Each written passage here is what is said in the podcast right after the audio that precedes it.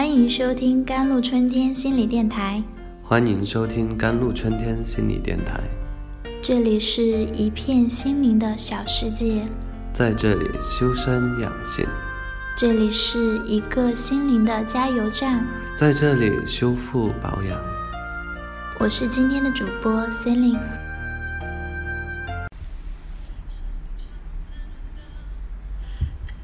认识一对双胞胎姐妹，这两姐妹除了长得像，选择男友的标准也差不多。两人的男友彼此也是多年的好友。姐姐和丈夫在国内工作，妹妹的丈夫毕业后到美国读博士，所以妹妹和妹夫就去了美国。姐妹两人生孩子的时间只相差不到一年，生完孩子后，姐姐日子明显比妹妹好很多。因为在国内有双方父母帮忙照顾孩子，姐姐丈夫工作比较忙，有这么多人帮忙照顾孩子、料理家务，她工作回家后基本不用管家里的事儿。妹妹两口子就比较惨，美国请保姆很贵，妹妹生完孩子后自己在家带孩子，一般是白天她照顾孩子，晚上照顾丈夫。几年后，妹妹带着孩子回国小住。某天，姐妹正聊天，妹妹丈夫打来电话，说想孩子睡不着，要和孩子视频。妹夫和孩子咿咿呀呀的聊了半天，说 baby 的时候竟然哭了，还一直对孩子说爸爸想你和妈妈。看到妹夫的反应，姐姐颇为震惊。直呼妹夫性格大变，记忆中妹夫并不是这么的多愁善感的人。妹妹说，丈夫很爱孩子，有了孩子后，渐渐的变成了孩子奴。他们母子回国后，丈夫每天都要和他们视频，还缠着他们讲孩子一天是怎么过的。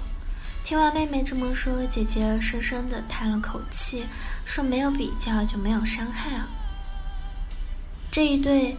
比更发觉自己老公是个冷冰冰的男人，不爱孩子，对家庭不负责任，感觉自己成了丧偶式育儿大军中的一员。姐姐白天上班，晚上带孩子，家务几乎全包。丈夫从来不主动做家务，回家就开电脑或者看手机。如果她命令丈夫帮忙分担家务，丈夫也会做。但是会做的一塌糊涂。当然，丈夫也陪孩子玩，但是孩子和他不亲，总缠着妈妈。丈夫出差可以好几天不给家里打电话，好像他心里根本就没有孩子，也不想家。姐姐就不明白，自己丈夫和妹夫性格挺相似的，怎么一个那么爱孩子，一个就不负责任呢？原因很简单。姐姐一家人错过了一个身份转换的关键期。关键如何让丈夫在关键期内快快转变成父亲？这里有一些建议：第一，如果正计划着要孩子，妻子和丈夫就要提前建立父母团队，最好提前同步；第二，别把丈夫踢出抚养孩子的团队。妻子可能在孩子出生之前就已经开始了解育儿知识，当孩子出生后，妻子已经像个专家，而丈夫还是门外汉。当妻子看见丈夫不达标的照顾行为，会忍不住指责和命令丈夫，然后自己接过照顾孩子的任务。如果看见丈夫做的不好的地方，可以温和的。给予建议，指责只会让丈夫更不自信，更加不愿参与到抚养孩子的任务中。第三，给丈夫一些时间单独照顾孩子，这样做不仅是让丈夫独立照顾孩子，也给妻子一些休息时间。第四，如果有时。能有人帮这对夫妻照顾孩子，夫妻要利用这段时间单独相处，一约会也好，聊天也好，维持自己的情感纽带，他们之间不仅仅只有一个孩子。如果夫妻已经错过了这个关键期，怎么办呢？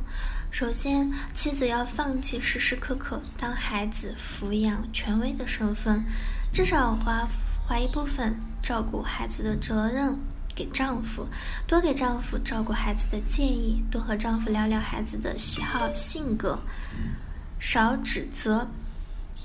其次，给丈夫和孩子制造单独相处的机会。不要参与其中。最后，让丈夫和孩子学会拥抱彼此。如果孩子还小，让丈夫多抱抱孩子。疏远的父亲或者父母女，往往也缺少身体的接触。孩子从小肌肤接触到的都是母亲，而肢体接触是打开情感的重要开关。